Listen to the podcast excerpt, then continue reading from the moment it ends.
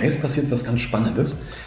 Ähm, wenn du Menschen zu etwas motivieren willst, dann müssen die immer die Vorstellung davon haben, dass sie das Ziel erreichen können.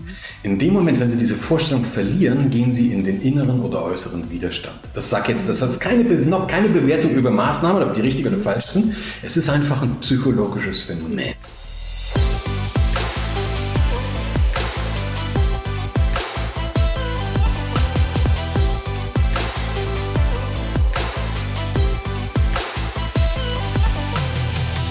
Herzlich willkommen bei Gedankendealer, eurem Format für das Dealen mit inspirierenden Gedanken rund um die berufliche und auch persönliche Weiterentwicklung.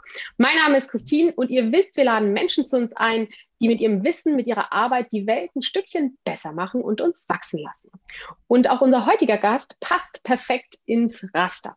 Er ist Profi-Pilot, er ist ähm, Speaker, er ist Autor, er ist Unternehmer, also viele, viele Facetten, die er vereint und er setzt sich vor allen Dingen dafür ein, dass wir ja, Impulse für die Kommunikation bekommen, dass wir bessere Entscheidungen treffen und dass wir vielleicht auch für Krisen gestärkter sind und sie für uns selber persönlich, aber auch beruflich besser managen können. Und deswegen bin ich sehr, sehr neugierig, dass der ganz wundervolle Peter Brandl heute zu Gast ist. Wir werden sicherlich auch im Gespräch noch mal so ein bisschen auf seine Bücher eingehen, sodass ihr da sneaken könnt. Was könnt ihr für euch noch mitnehmen? Wo könnt ihr mehr erfahren? Aber jetzt gleich am Anfang möchte ich natürlich erstmal den Peter begrüßen. Ganz herzlich willkommen, lieber Peter. Ich freue mich, dass du da bist. Danke für die Einladung. Sehr schön, sehr schön. Du hast eine ganz sehr, also finde ich, eine sehr angenehme Stimme. Wenn ich, auch wenn ihr jetzt alle noch nicht viel gehört habt, ich habe ja kurz mit ihm gesprochen vorher. Ähm, ich finde sie wirklich sehr angenehm und äh, trotz allen möglichen technikblechernen äh, Sachen dazwischen ist es sehr, sehr angenehm. Also doppelte Freude. Dann versuche ich auch gleich ein bisschen was zu erzählen. Ja, das versuche ich dann dir auch Platz zu lassen quasi. Sag mal, äh, ich habe ja gerade erwähnt, du bist äh, Profi-Pilot mhm. und Speaker, Unternehmer, Autor auch, aber ja. gerade so die beiden Themen Pilot und Speaker sind ja so hm, Bereiche oder Berufe, die im letzten Jahr, äh, sage ich mal, besonders gefordert wurden. Mhm. Ähm, wie war so für dich auch wenn es jetzt schon ein Jahr her ist, aber trotzdem finde ich es immer ganz spannend, ähm, wo du vor einem Jahr standst und wie so die, die ersten Impulse waren damals, als das alles sich so entwickelt hat und wie es, wie du, wo du heute stehst. Ne, schau mal, das Spannende ist ja an unserer Profession, also als Berater und Beraterinnen, ähm, je nachdem, wie du das jetzt machst, ob du jetzt ein bisschen mehr auf einer großen Bühne stehst oder ob du ein bisschen mehr Coaching in einem Unternehmen machst, ist ja eigentlich egal. Also die, mhm. die Profession ist für mich letztendlich die gleiche. Ich finde das sehr, sehr spannend. Wir haben jahrzehntelang unseren Kunden von VUCA Environments und Agile Environments gepredigt. Ja? Und jetzt hat es uns mit voller Wucht getroffen und wir stehen da und wimmern vor uns hin. Ich bin jetzt ein bisschen provokativ.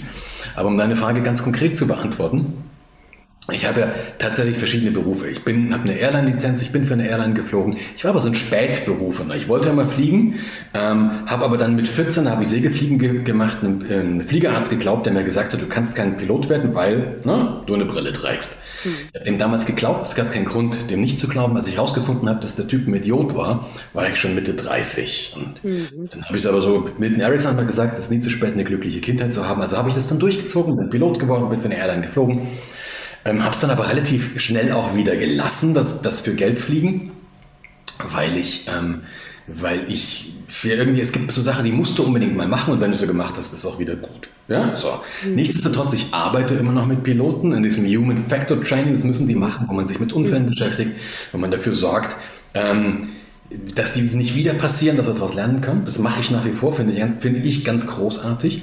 Und das ist auch mein Loop ins, ins, ins Management, was ich jetzt mache. Weil ein Flugzeug wird von Menschen gesteuert und ein Team oder ein Unternehmen aber auch. Und in der, Avi in der Aviation gibt es sehr, sehr gute Forschung über diesen Human Factor und warum das Ganze nicht übertragen. So, das ist diese Metapher, die ich nutze. Mhm. Mhm. Und da war es jetzt tatsächlich so, dass bis vor na, etwas mehr als einem Jahr, also bis, ich weiß noch wie heute, am 13. März letzten Jahres bin ich von Los Angeles zurückgeflogen. Und da haben wir so, da habe ich einen Facebook-Post gemacht, wo ich, so wo ich habe ich noch geschrieben, euch kann man nicht mal ein paar Tage alleine lassen, kaum ist man eben eine Woche weg, schließt ihr die Grenze. Ich weiß, ich habe nur so Mätzchen drüber gemacht und konnte mir ehrlich gesagt nicht vorstellen, was dann, was dann, was dann kommt. Und davor war es tatsächlich so, dass ich, weiß ich nicht, keine Ahnung, 120, 130 Vorträge gemacht habe im Jahr und hatte echt ein Leben, wo ich sagen muss, hey, guck mal, ich bin irgendwo hingeflogen, dann haben die, haben die Kunden mich meistens zum Flughafen abgeholt, haben mich tatsächlich einen halben Tag gepempert, ja, Herr Brandl hier, Herr Brandl da, dann war ich eine Stunde auf einer Bühne, habe ein bisschen was erzählt, musste danach mein Bier nicht selber zahlen, bin nochmal gepampert worden und dann bin ich entweder ins Hotel oder zum nächsten geflogen. Mhm. Und dafür habe ich, bin ich auch noch wirklich sehr gut bezahlt worden und ich muss, nehmt mir es nicht übel sagen, das ist ein Lebensentwurf, der mir nach wie vor gefällt. Also fand das ehrlich gesagt gut. Und dann kam eben Covid-19 und das hat alles, alles verändert. Weil innerhalb von einer Woche konntest du zuschauen, wie mein kompletter Kalender plötzlich leer war. Ich glaube, das ging nicht nur mir so, das ging allen so. Also mich hat das erstmal mit voller Wucht getroffen. Und es kam noch was dazu, und das war so meine persönliche Sache. Ähm, Du hast es ja gerade gesagt, wir haben beide so ein bisschen eine Ostvergangenheit. Also ich bin auch im Osten geboren und vielleicht kam das da wirklich durch. Mir hat das unglaublich zu schaffen gemacht, dass plötzlich Grenzen zu waren. Mhm. Mir hat das unglaublich zu schaffen gemacht, dass plötzlich Freiheiten eingeschränkt waren. Und mir macht es jetzt auch unglaublich zu schaffen, in welcher Aggressivität wir miteinander umgehen. Also mhm. ähm, ich werde den Teufel tun, aber garantiert hier nicht meine Meinung zu irgendwelchen Maßnahmen äußern. Aber mir ist auch vollkommen egal, welcher Meinung du bist oder nicht bist. Aber die Art und Weise, wie wir im Moment mit Menschen umgehen, die nicht unserer Meinung sind, die macht mir nach wie vor zu schaffen. So, und das hat mhm. mich, das hat mich wirklich erstmal, echt erstmal die Füße weggezogen. Und ich musste mich da auch ein bisschen rappeln. Katja, meine Frau, war nach wie vor in Los Angeles. Wir haben ja da noch eine Firma und da auch ein Haus. Und habe da tatsächlich erst mal ein paar Wochen gebraucht, ja, um wieder einzubringen. Mhm. Hat aber, ist etwas passiert, was ähm, im Prinzip etwas ist, was ich meinen Unternehmenskunden seit Jahren mhm. predige mhm. und was ich Gott sei Dank zumindest in Ansätzen auch selber tue. Äh, ich habe mich seit über zehn Jahren mit ähm, hybriden und Online-Lernformaten beschäftigt. Nicht, weil ich gedacht habe, irgendwann kommt eine große pandemische Krise und wir müssen alle auf Online umstellen, sondern weil ich einfach der Meinung bin, dass es sinnvoll ist und auch schon vor zehn oder vor zwölf Jahren sinnvoll war. Ich habe also damals schon die erste, das war eine, das war eine, eine Academy für, Führungskräfte im Vertrieb, die haben wir noch auf CDs gebrannt, also die älteren DVDs, die Älteren erinnern sich vielleicht, ja. Äh, davon habe ich sogar noch welche im Keller. Äh, Weil auf die CD nicht alles draufgepasst hat, ne? Ja, genau, DVD. Ja, okay. ja deswegen DVD, genau. Ähm, genau, so. Und, und da, dadurch hatte ich, habe ich relativ viel Erfahrung auch schon gehabt in so Programmen für Unternehmen. Also, äh, wo, wo du wirklich ein Unternehmen dabei begleitest, eine Veränderung ähm, durch, durchzuziehen, eine Veränderung zu machen. Ähm, und das hat mir dann geholfen, weil das waren bestimmte Jobs, die ich hatte und wo ich dann es relativ schnell geschafft habe, auch einen Großteil meines Businesses, meines, muss nur irgendwas Leben zu verlagern, ähm, auf diesen Bereich, wo wir, wo wir Unternehmensprogramme machen, die begleiten. Äh, aber nichtsdestotrotz stinkt es mir nach wie vor, weil ich einfach unglaublich gerne unterwegs bin, unglaublich gerne auf Bühnen bin. Und das mhm. ist halt im Moment einfach schwer. Hm, krass, ja, ja. Und vor allen Dingen hat man ja immer so einen Hoffnungsschimmer gehabt, so immer jetzt so wellenweise, alle sechs Wochen denkt man, jetzt geht es ein bisschen dem Ende zu, jetzt geht es ein bisschen dem Ende zu und dann geht es doch wieder hoch. Und das macht es, glaube ich, auch, also muss ich sagen, macht es schwierig. Naja, und du hast, ähm, ich, ich nehme, ich, habe manchmal ein schlechtes Gewissen, aber ich nehme diese Pandemie jetzt immer gerne als Beispiele für viele Sachen, die wir auch so illustrieren. Mhm. Du hast jetzt die Situation, das ist, das ist eines der großen Probleme, dass, die, dass ganz, ganz viele Menschen den Glauben verloren haben, dass es besser wird. Mhm. Also ganz, ganz viele Menschen. Ich weiß noch, wir haben, ähm, ich habe jetzt, das ging um eine Veranstaltung, die war, die war Anfang Februar. Anfang Februar haben wir gesagt, okay, wir sind jetzt relativ seit sechs Wochen im neuen Lockdown, es wird bald ja wieder besser werden. Jetzt ist Mitte April, wenn wir das Ganze hier aufnehmen. Ja, und irgendwie haben die Leute den, glaube ich, ein bisschen den Glauben verloren. Jetzt passiert was ganz Spannendes. Ähm, wenn du Menschen zu etwas motivieren willst, dann müssen die immer die Vorstellung davon haben, dass sie das Ziel erreichen können. Mhm. In dem Moment, wenn sie diese Vorstellung verlieren, gehen sie in den inneren oder äußeren Widerstand. Das sagt jetzt, das heißt keine, noch keine Bewertung über Maßnahmen, ob die richtig oder falsch sind. Es ist einfach ein psychologisches Phänomen. Mhm. Bedeutet natürlich für Führungskräfte, oder nicht nur für Führungskräfte, das bedeutet genauso, wenn du als Mutter dein Kind motivieren ja. möchtest oder als Vater, dann musst du Ziele vorgeben, die ähm, ambitioniert sind, aber die sich der Mensch noch vorstellen kann. Hm. Als mein, mein, mein, mein, Fluglehrer, der mir Fliegen beigebracht hat, hat immer gesagt, ich muss dich immer ein bisschen überfordern. Aber eben nur so, dass du das Gefühl hast, hey, wenn ich einen richtig guten Tag habe, dann immer Vollgas, kriege ich es hin. Ja, ja? ja. Und in dem Moment, wenn ich, ja, äh, wie sagt man früher, als, wenn, als, die, als die Hoffnung schwand, ja, schwindet auch die Motivation. Und das ist ein mhm. Problem. Und wenn wir heute in dieser Gesellschaft was ändern wollen, müssten wir zuerst dieses Zielbild wiederherstellen. Ja, ja, total. Und aber auch äh, der Punkt Aufklärung, finde ich, kommt äh, in vielen Punkten zu, zu kurz. Ähm, und dadurch entstehen, finde ich persönlich, auch so viele Mythen, die sich drumherum ranken, ähm, sodass das auch eine Schwierigkeit ist, um dann eine, eine, gewisse Klarheit auch reinzubekommen in Ziele oder auch in überhaupt eine, eine Grundmotivation. Du kannst es in eine, du kannst es auf einer Unternehmensebene wieder runterbrechen ja. oder du kannst es auf einer Familienebene runterbrechen. Ähm, wir, wir, solange wir tun, als wüssten wir Bescheid, ja, dann checken die Leute, vielleicht ist es ein Vertrauensvorsprung, Vorsprung, aber irgendwann ist das Vertrauen erschöpft, weil irgendwann sehen die Leute, hey, du hast mir was versprochen und das tritt jetzt nicht ein. Und mhm. wenn du dann gesagt hast, ja, ich weiß, aber wenn wir das machen, dann werden wir das erreichen. Mhm. Und dann hast du mein Vertrauen enttäuscht und dann wäre ich ja bescheuert, wenn ich dir weiter vertrauen würde. Mhm. Und das hast, du in, das hast du in ganz vielen Führungssituationen auch gerade in Change-Prozessen, wo, wo ähm, Führungskräfte, Manager, Managerinnen ihren Mitarbeitern irgendwas sagen, okay, wir müssen das und das machen und dann so tun, als hätten sie es im Griff. Und wir sind meistens nicht von Idioten umgeben. Also die Leute wissen genauso, dass, ähm, dass, dass du jetzt gar nicht das 100% wissen kannst, weil da viel zu viele Variablen drin sind. Mhm. Und deswegen ist das auch ein kleines bisschen, ein kleines Plädoyer für ein bisschen mehr Ehrlichkeit, weil das die Ehrlichkeit ist die Basis für Vertrauen. Es ist eigentlich banal, wenn ich erstrecke ich selber über, über die Banalität meiner Aussage, aber ist. Ja, ja, ja. Ja, wichtiger Punkt, also so ein, diese, diese Menschlichkeit auch immer mit drin zu lassen. Ne? Also, dass man nicht alles perfekt machen kann und auch nicht wissen kann und viele Variablen eben drin sind. Ehrlichkeit würde ich es nennen. Ja, ja. Ehrlichkeit. Ja, ja. Ja. Ja, also das, das, das, das kannst du bei Kindern beobachten, die ihre, natürlich wollen Kinder zu ihren Eltern aufschauen, aber äh, für, für ein Kind ist das, ist, das, ist das irre, wenn es irgendwann mal Papa helfen darf, helfen kann mhm. oder Mama helfen mhm. kann. Also ja. in dem Moment, wenn ich eben nicht mehr, es erwartet auch niemand von mir, dass ich permanent perfekt bin. Mhm. mhm. Ja? Ich sollte einen Plan haben und ich sollte, sollte, sollte, sollte diesen Plan kommunizieren und wenn er falsch ist, mhm. ändern. Ja? Mhm. Jetzt heißt eins deiner Bücher heißt Crash-Kommunikation und ähm, da verbindest du ja auch das, das, der, den Bereich Unternehmertum oder Führung mit ähm, den Erfahrungen auch aus, aus dem Fliegen. Ähm, kannst du uns mal so ein bisschen reinholen? Wir sind schon beim Thema Kommunikation, deswegen finde ich das äh, eben sehr, sehr wertvoll, jetzt da auch das zu verstehen. Was bedeutet Crash-Kommunikation für dich? Oder was, wie definierst du es? Also ich erzähle dir mal die Geschichte, wie ja. es dazu kam. Ja, also, gern. Hm. Ich habe dir vorhin gesagt, ich, ich mache diese Trainings für Piloten. Und das ist mhm. wirklich, die mache ich nicht allzu häufig, die mache ich ein paar, mhm. zwei, drei, vier Mal im Jahr. Und das ist aber, das macht mir sehr, sehr viel Spaß, weil es ist ein bisschen martialisch, weil du wirklich in Unfälle reingehst. Da machst du wirklich Unfallanalyse. Aber es ist für mich als Pilot und, und als, als Psychologe natürlich der Hammer, ja. Also, weil die beiden Sachen zusammenzubringen, das ist ich finde das ziemlich geil. So, und jetzt habe ich so ein Seminar mit Piloten gemacht, äh, glaube ich, Freitag, Samstag. Und Montag, Dienstag, Mittwoch hatte ich ein Management, oder Montag und Dienstag hatte ich ein Management-Training für eine Bank. Und irgendwie habe ich vergessen umzuschalten.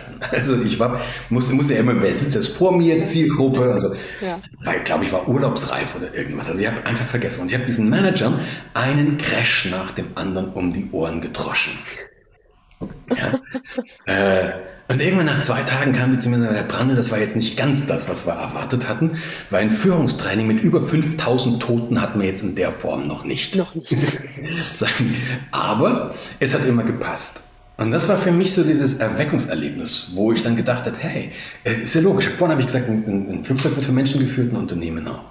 Mhm. Und es gibt so ein paar, in, in, diesem, diesem, in der Fliegerei gibt es ein Thema, das ist das, was ich trainiere, das heißt Crew Resource Management. Crew Resource Management. Und das kannst du dir sehr, sehr einfach vorstellen.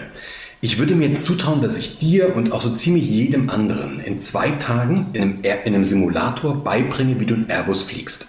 Mhm. Also in zwei Tagen, von, mhm. wenn du ein bisschen Playstation-Erfahrung brauchst. Mhm. Und wenn du die hast, bringe ich dir in zwei Tagen bei, in Airbus von A nach B zu fliegen. Ich sage dir nicht, dass die Landung besonders sanft wird. Ich sage auch nicht, dass die Reparatur danach billig ist, aber du kriegst das hin. Mhm. Solange alles passt. Mhm. solange die Rahmenbedingungen sind. Mhm. Ja? Solange der Luftraum frei ist, das Wetter ist gut, der Flieger ist alles in Ordnung, ja. Aber dann, das bringst du hin. Und wenn du dann sagst, ja, ich kann es, ich kann mit Airbus fliegen, dann schaffe ich es auch, dich in 45 Sekunden abstürzen zu lassen. Mhm. Weil dann mache ich deine Rahmenbedingungen einfach suboptimal. Und hier ist der Knackpunkt.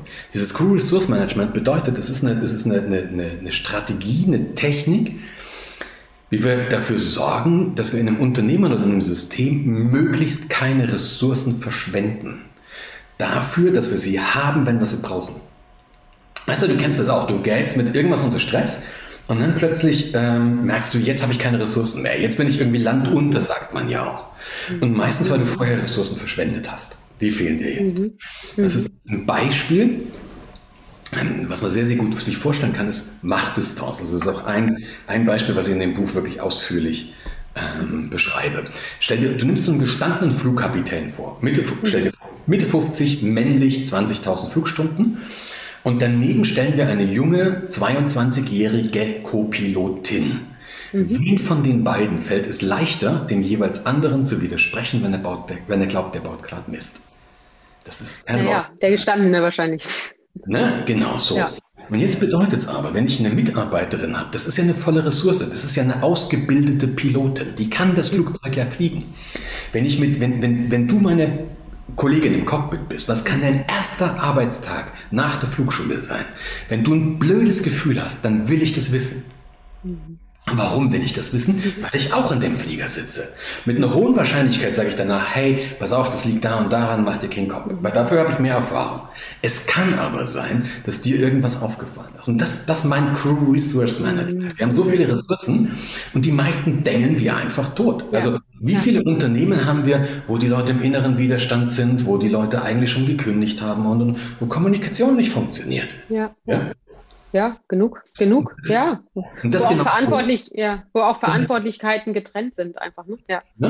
Und es gibt eine Reihe von Punkten. Es gibt eine Reihe von Punkten. Und das ist genau der Inhalt von Crash-Kommunikation. Also wo mhm. ich wo tatsächlich für in erster Linie natürlich geschrieben für, für Führungskräfte, für Manager und Managerinnen. Mhm. Aber ich glaube, du kannst auch als ganz normaler Mensch ohne eine Führungsposition damit was anfangen, weil ich einfach so diese, diese Metapher der Fliegerei aufs normale Leben bisschen businesslastig übertragen habe. Mhm. Ja, spannender Ansatz. Also gerade auch diese Ressourcen besser einzuteilen. Ich glaube, mhm. da ähm, wird viel verschwendet, weil einer das Projekt wichtiger hält als der andere und ähm, dann natürlich da auch unterschiedliche Bedürfnisse und auch Wünsche und Erwartungshaltungen aneinander äh, crashen. Ja, sehr, sehr spannend, weil es auch, ja, wir müssen ja auch gucken, wie wir mit den ganzen Fachkräften heutzutage haushalten, dass das auch alles funktioniert. Ähm, auch wichtige Themen. Mhm. Und was würdest du sagen, was ist ähm, Gibt es so eine Art fünf Prinzipien der Crash-Kommunikation oder äh, mach mal noch ein bisschen neugierig? Also äh, fünf Prinzipien, kann ich, kann ich nie auf fünf reduzieren, das ist viel komplex. Nein, natürlich, es gibt ein paar zentrale, es gibt ein paar zentrale, es gibt ein paar zentrale Punkte. Also es geht letztendlich darum, äh, Systeme zu schaffen, in denen wir wirklich unsere Ressourcen zur Verfügung haben, in denen wir ähm, eine optimale Umgebung machen für, für für das, was wir im Moment brauchen. Das, was wir im Moment brauchen, ist, ich glaube, wir brauchen lernende Organisationen. Die mhm. Veränderungsgeschwindigkeit ist viel zu schnell, als dass wir das noch kontrollieren und steuern können. Das heißt, mhm. du musst heute, du musst heute eine, eine Kultur haben, die lernen kann ähm, die, und von sich aus lernen kann. Und das hat jetzt wieder was mit einer Fehlerkultur zu tun. Mhm. Da ist zum Beispiel ein Prinzip, dass du eine Kultur haben musst, in der es möglich ist, Fehler zu machen. Mhm. Ja, und das sagen jetzt, das klingt vielleicht wieder so banal, das ist es aber gar nicht, weil wie gehen wir damit um, wenn jemand Fehler macht, dann kriegt er auf die Mütze. Ja? Normalerweise, dann wird er sanktioniert. Mhm. Wir haben, ich habe heute, heute Vormittag einen Vortrag gehalten, da habe ich das Beispiel von unserem Gesundheitsminister gebracht. Mhm. Der sich vor einem Jahr, und ja nicht in einem Jahr, von einem halben Jahr, dreiviertel Jahr irgendwann vor die Presse gestellt hat und gesagt, mit dem Wissen von heute würde ich Friseure nicht nochmal schließen. Das in etwa waren seine. Jetzt kann man mal kurz aus, was seitdem passiert ja. ist. Aber guck dir mal nur an, was dann direkt danach passiert ist. Der ist von den Medien und auch von vielen Leuten zerrissen worden. Mhm. Dabei muss ich dir ehrlich sagen, aus CRM-Sicht, aus Crew Resource oder Crash-Kommunikationssicht, war das das intelligenteste und beste, was der machen konnte. Der hat gesagt, okay, wir haben eine Entscheidung getroffen. Aus dem, was wir heute wissen, war die Entscheidung nicht richtig und deswegen korrigieren wir sie. Mhm. Wenn ich das also wirklich möchte, wenn ich ein Agile Environment haben möchte, wenn ich eine agile Organisation haben möchte, dann muss ich den Menschen die Möglichkeit geben, Fehler zu machen, ohne dass ich sie schlachte, wenn sie dann wirklich einen zugeben. Also mhm. das ist so ein weiteres Prinzip. Mhm. Ein drittes Prinzip ist natürlich die, die, die Kommunikation. Wie reden wir über, wie kommunizieren wir überhaupt miteinander? Und damit meine ich nicht, dass, dass, äh, dass wir permanent Kuschelkurs fahren müssen. Damit meine ich nicht, dass wir in einem Unternehmen uns jeden zweiten Tag zusammensetzen, uns an den Händen halten und Kumbaya, my Lord singen. Das meine ich damit überhaupt nicht, sondern ich meine damit, dass wir ähm, eine Form finden, wie wir alle miteinander zu Wort kommen, wo ähm, auch vielleicht äh, Menschen mit weniger innerem Status zu Wort kommen, ihre Bedenken äußern können, aber auch ihr kreatives Potenzial einbringen können. Mhm. Da, da, rede ich von einer, von, einer, von einer, Organisation, die in der Lage ist, Killerphrasen auszumerzen. Und so weiter. Mhm. Ja? Mhm. Also es gibt das, heißt, hm? Mhm. das heißt, da sind dann auch unterschiedliche Typologien, wie du sagst, ja, ein introvertierter Mensch, der eben auch viel in seinem Kopf hat und was beitragen kann, aber vielleicht nicht der lauteste ist. Also solche Aspekte sind dann auch berücksichtigt?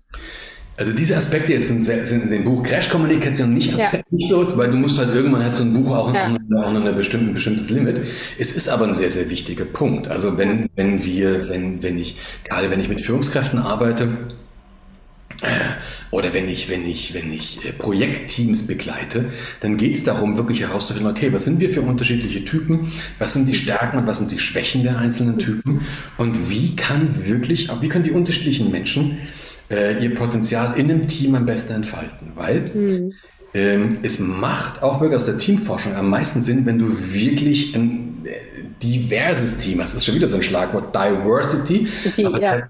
Diversity ist viel, viel mehr, als dass du irgendwie guckst, dass du ein paar, paar unterschiedliche Hautfarben und dann ein paar unterschiedliche Geschlechter und dann noch irgendwas drin hast, wo, wo keiner den Namen ausspricht. Ja. Das ist ja eigentlich eine, eine, eine äh, eigentlich profane Reduzierung, wo sondern Äußerlichkeiten, ja. Mhm. Genau, ja.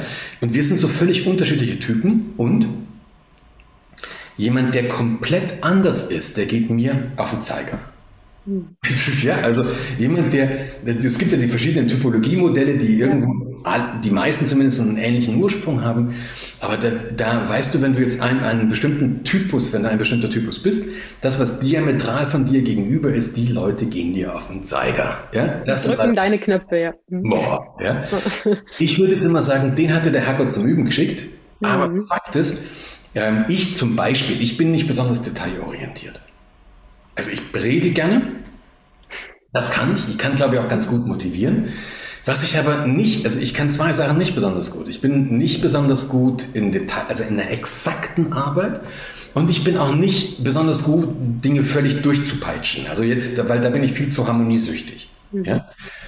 Ähm, das bedeutet, wenn ich ein erfolgreiches Team haben möchte, muss ich mir Menschen um mich herum suchen, die diese Kompetenzen haben, die ich nicht habe. Das geht mir aber auf den Zeiger. Die sagen, was bist ja. du für ein Erbsenzähler zu dem Detailorientierten? Aber genauso wird das Bild eben ja. dann ja, total, total. Ja, und das ist immer so, da gibt es immer noch viele Missverständnisse, dass immer noch viel auf Sympathieebene entschieden wird, äh, wer gut ins Team passen würde, damit die sich gut verstehen. Aber dann bleibt es halt irgendwo eine Stagnation und du bist in der gleichen Suppe und das bringt es am Ende nicht, um Schritte nach vorne zu machen, klar. Ja. Weißt du, bei ganz, vielen, bei ganz vielen Teams, die sind gleich, ja, da kommst du hin und die sind alle gleich.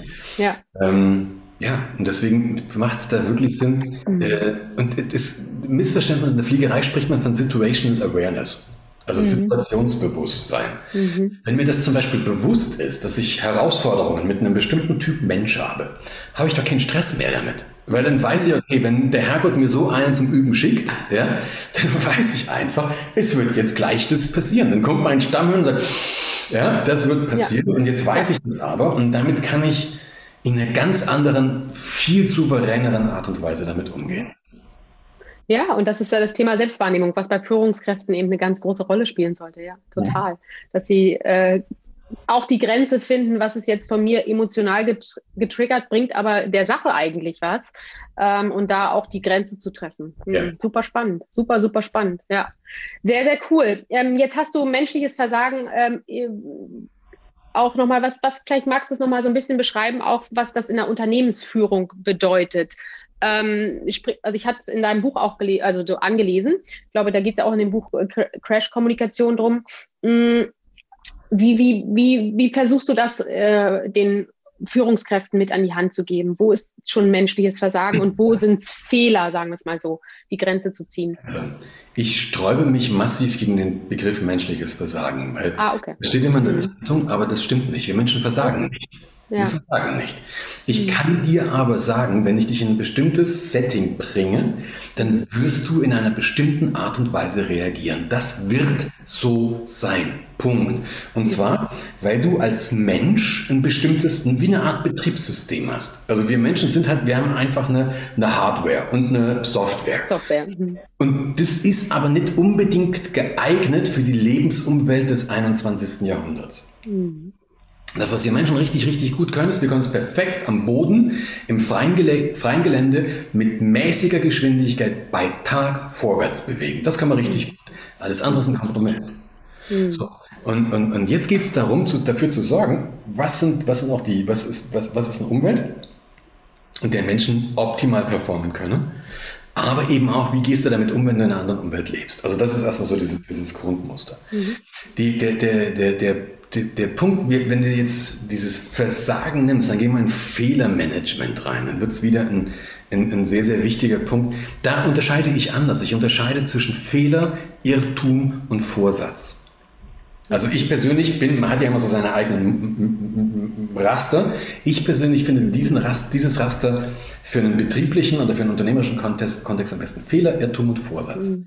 Oder machen wir es mal andersrum, Irrtum, Fehler, Vorsatz, weil dann hast du so ein bisschen die, eine Reihenfolge. Mhm. Ein Irrtum ist, ich mache etwas und das puppt sich als falsch, aber ich wusste es gar nicht. Also ich wusste es nicht, entweder weil ich, mhm. äh, weil es das noch nie gegeben hat oder ich habe die Ausbildung nicht dafür gehabt. Also das war einfach ein Irrtum. Da musst du, wenn sowas auftaucht, musst du halt gucken, äh, dass die Leute entweder ausbildest oder halt, manchmal fehlen mir auch einfach die kognitiven Fähigkeiten, bestimmte Sachen zu machen, dann musst du die Stelle anders besetzen. Mhm. Dann gibt es den Fehler an sich.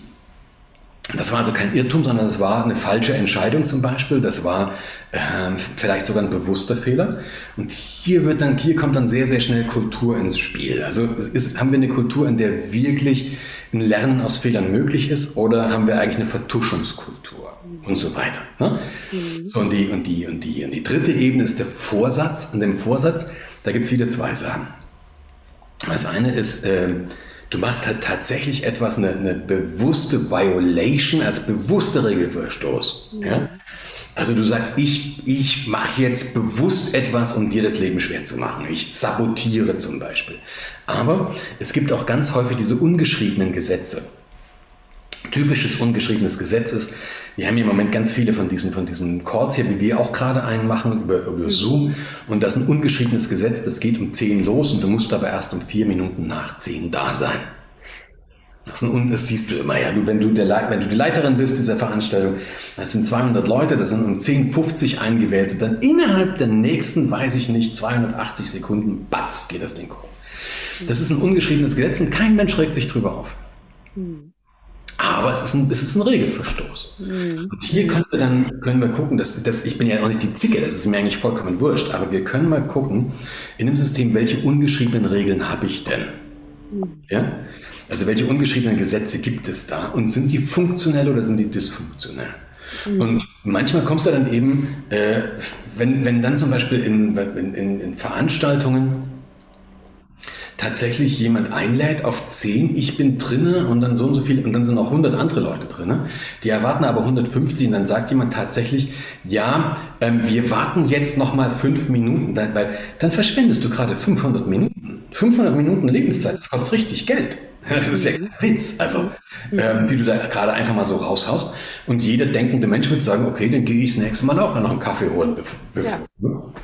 hm, Reine Konditionierung dann, ja. ja. ja. Und kannst du noch mehr solcher Gesetze nennen? Ist, äh, was, gibt, was hat sich vielleicht auch durch Corona, was gibt es dort für ungeschriebene Gesetze jetzt? Also ich meine, das Zoom ist ja schon mal eine Geschichte, sich einzuwählen, so ein bisschen häppchenweise. Du, es gibt, ähm, wir, wir, sehen, wir sehen in der, in der Pandemie jetzt gerade eine ganze Reihe von ungeschriebenen Gesetzen. Wir sehen, wir sehen, du kannst das übertragen letztendlich auf eine, auf eine Maslow'sche Bedürfnispyramide, kannst du das runterziehen, wo du jetzt ähm, sehr, sehr genau gesehen hast, ganz am Anfang haben die Leute gesagt, äh, als es losging, hatten wir die Bergamo-Bilder vor, vor Augen und Maslow, erste Stufe, wirklich reines, reine, äh, äh vitale Bedürfnisse, fressen, saufen, kacken. Ja? Mhm. Ähm, und was war das, und wirklich so banal, was war das Ergebnis? Es gab im Edeka kein Klopapier und keine Nudeln mehr, mhm. weil die Leute wirklich sich so massiv gefährdet auf der untersten Stufe gesehen haben, dass die das normale Reaktion eines Menschen losgehen und Nudeln kaufen. Und sich dann hinzustellen und vor Hamster, das ist schon wieder der Schuldige. Ja? Das wäre vielleicht eine nächste, eine nächste so eine Seitregel, die wir gleich ableiten können. Es macht, über, es macht wenig Sinn, Schuldige zu suchen. Weil das Einzige, was da passiert, ist, ein, ist Reaktanz, also ein, ein, ein Abwehrmechanismus. Mhm. Ja, ich hamstere überhaupt nicht. Ich werde wohl mein Recht sein, mal zwei Packungen Klopapier anstatt eine zu kaufen. Fertig. Mhm. So, irgendwann war es relativ klar, wir werden nicht alle sterben, zumindest nicht innerhalb der, 14, der nächsten 14 Tage und es gibt auch wieder Klopapier. Dann sind die, sind die Leute auf die nächste Maslow-Stufe gekommen. Die nächste Maslow-Stufe war tatsächlich Schutz, Schutz ähm, Sicherheit und so weiter. Mhm. Ähm, das hast du gesehen, da haben sich plötzlich bei Facebook die Bilder geändert, dann hattest du dieses Bild gehabt, ähm, we stay home, ja, or stay at home und so weiter. Und das war ja auch eine riesen eine riesen Zusammenhalt. Das haben wir schon wieder vergessen, die meisten von uns. Am Anfang war das ja wirklich, wir machen das. Ich weiß noch, ich war hier in Berlin auf dem, auf dem, auf dem Balkon gestanden und habe wirklich gehört, wie die Leute geklatscht haben. Ja, ja. Ähm, aber irgendwann war auch das klar, okay, wir sind da eigentlich so safe und die Menschen haben, haben, ähm, haben die, die, die, die, die Erkrankung immer weniger als für sie reale Bedrohung erlebt. Also das Ding ist immer abstrakter geworden. Und damit steigen wir dann von der Sicherheitsstufe, okay, ich bin safe genug, auf die dritte Stufe, Zugehörigkeit zu einer sozialen Gruppe. Mhm. Zugehörigkeit, und dann plötzlich, dann war das hier vor Weihnachten, äh, wo die Leute halt dann mit einem Pappbecher in der Hand irgendwo standen und Glühwein getrunken haben. Und wenn sich ein Herr Lauterbach dann hinstellt und sagt, er ist schockiert, dass die Menschen sowas sagen, dann sage ich, wenn du davon schockiert bist, hast du wirklich Psychologie erstes Semester. Dann mach an der Volkshochschule einen, Kurs. Einen Kurs. Also wirklich, das ist Mastlauf, das ist Basic. Das ist kein Rocket Science, das ist nichts Neues. Und das, wo wir jetzt gerade reinrauschen, ist Status. Ja? Also wo wir uns ja. über irgendwelche Aktionen, die wir machen, von anderen abgrenzen, weil du sagst, ich bin der bessere Covid-19 ja. als die anderen. Was lernen wir daraus? Das erste, es macht in Unternehmen überhaupt keinen Sinn, Schuldige zu suchen, weil mhm. kein Mensch wird gerne bestraft. Wenn du, wenn du befürchten musst, bestraft zu werden, wirst du Fehler vertuschen. Punkt. Das Punkt. ist. Ja? ja? Also müsstest du, müsstest du ähm, nicht den, den Fehler sanktionieren, das ist vielleicht ein bisschen zu platt gesagt, du müsstest das Verschweigen eines Fehlers sanktionieren. Dabei hilft vielleicht die Frage, seit wann weißt du das? Mhm. Also du die Frage hast, ähm, dann kannst du, dann kannst du hergehen und tatsächlich das Verschweigen eines Fehlers heftiger sanktionieren als den Fehler an sich. Das funktioniert aber nur, wenn wir aufhören, auch als Führungskräfte, wenn wir aufhören, so zu tun, als würden wir selbst keine Fehler machen. Das ist nämlich ein Schmarrn. Ja. ja. Glaubt uns eh keiner, jetzt sind wir wieder bei diesem Ehrlichkeitsthema. Mhm. Wenn, ich an, wenn ich eingestehe, dass ich selber Fehler mache, wenn ich auch mal eingestehe, dass ich keinen Plan habe, dass ich gerade ratlos bin, ähm, dann werde ich wesentlich ernster genommen. Natürlich muss ich meinen Mitarbeitern und Mitarbeitern Sicher Sicherheit und Orientierung geben, sonst mhm. folgen die mir nicht. Ja, ja. Wenn ich das nicht kann oder wenn ich das nicht will, dann muss ich, sollte ich meinen Platz frei machen für jemanden, der bereit ist, das zu tun. Weil sonst ist es einfach unfair. Wenn ich meinen Mitarbeitern, meinen Mitarbeitern keine Sicherheit, keine Orientierung gebe, ist es einfach unfair, weil ich lasse die echt hilflos im Regen stehen. Mhm. mhm. Ja, wichtig. Wichtig, total wichtig. Und äh, können wir, glaube ich, auch so stehen lassen. Ich äh, danke dir für, für diesen tollen Einblick in das Thema Crash-Kommunikation. Ich bin sehr, sehr neugierig, werde auf jeden Fall das Buch lesen. Ähm, ihr Lieben, falls ihr noch nicht ganz mitbekommen habt, um welches Buch es geht, es geht ums Thema Crash-Kommunikation, warum Piloten versagen und Manager Fehler machen. Ähm, und die Learnings, die du eben da auch mit reingibst. Ähm, ja, vielen, vielen Dank äh, für, für dieses Thema. Ich bin sehr, sehr dankbar. Wir werden ja noch eine zweite Folge aufnehmen. Aber jetzt für den Moment, ihr Lieben, vielen Dank, dass ihr zugeschaut habt. Wie immer, wir freuen uns über Feedback, Likes, Bewertungen ähm, teilen und alles, was gut tut, damit wir mehr Impulse in die Welt raussetzen. Und vielen Dank an dich, Peter. Bis bald. Danke dir. Bis dann.